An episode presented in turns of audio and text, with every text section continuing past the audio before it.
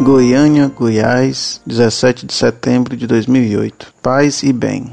Caríssimo irmão em Cristo, estou lhe escrevendo para relatar um acontecimento um tanto revoltante para quem, assim como eu, entende e aprecia a liturgia. Na Arquidiocese de Goiânia, Goiás, nas missas da minha paróquia, quem dispõe o altar para o padre são os ministros da Eucaristia, e que e da mesma forma, após a comunhão, são os mesmos que retiram e purificam os vasos sagrados, enquanto o padre se senta. A comunhão é entregue na mão ou em forma de pinça. O padre convida a assembleia a rezarem com uma parte da oração eucarística, além de modificar várias frases. Eu particularmente fico triste em ver que a liturgia esteja sendo tão banalizada e depredada depois do surgimento da tal teologia da libertação e companhia limitada.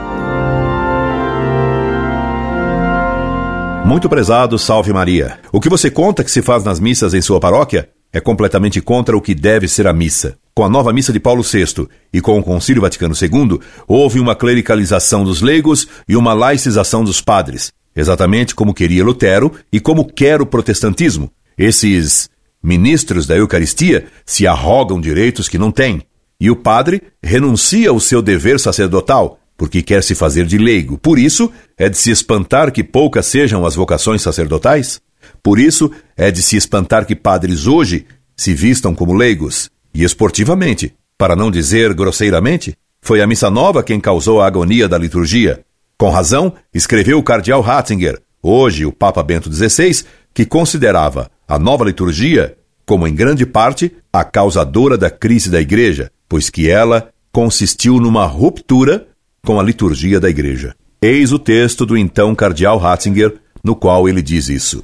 Estou convencido que a crise eclesial em que nos encontramos hoje depende em grande parte do desmoronamento da liturgia, que por vezes vem concebida diretamente como se Deus não existisse. Como se nela não mais importasse se Deus existe, se nos fala e se nos ouve. Mas, se na liturgia não aparece mais a comunhão da fé, a unidade universal da Igreja e de sua história, o mistério de Cristo vivo, onde a Igreja aparece ainda na sua substância espiritual. Joseph Ratzinger, A Minha Vida, página 115.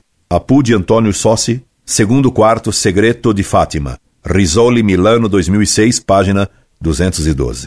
E que houve uma ruptura na liturgia da Igreja, o cardeal Ratzinger o afirmou nesse outro texto que lhe cito agora. Fiquei estarrecido pela proibição do missal antigo, pelo fato de que uma coisa como essa jamais se verificará na história da liturgia. A promulgação da proibição do missal, que se tinha desenvolvido no curso dos séculos, desde o tempo dos sacramentais da antiga igreja, comportou uma ruptura na história da liturgia. Joseph Ratzinger, A Minha Vida, página 115, Apu de Antônio Sotti, segundo quarto secreto de Fátima, Risoli, Milano, 2006, página 212, nota 361.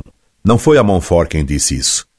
Foi o cardeal Joseph Ratzinger, hoje Papa Bento XVI. Ele é quem declarou que a nova missa rompeu com a liturgia da igreja. O que acontece em sua paróquia em Goiânia acontece em milhares de igrejas pelo mundo todo. A crise é universal. Só os padres moderninhos não querem compreender isso. Enquanto o Papa Bento XVI não conseguir extirpar esses abusos, restaurando a missa de sempre, a crise da igreja e a do clero continuará com a perda de milhões de almas.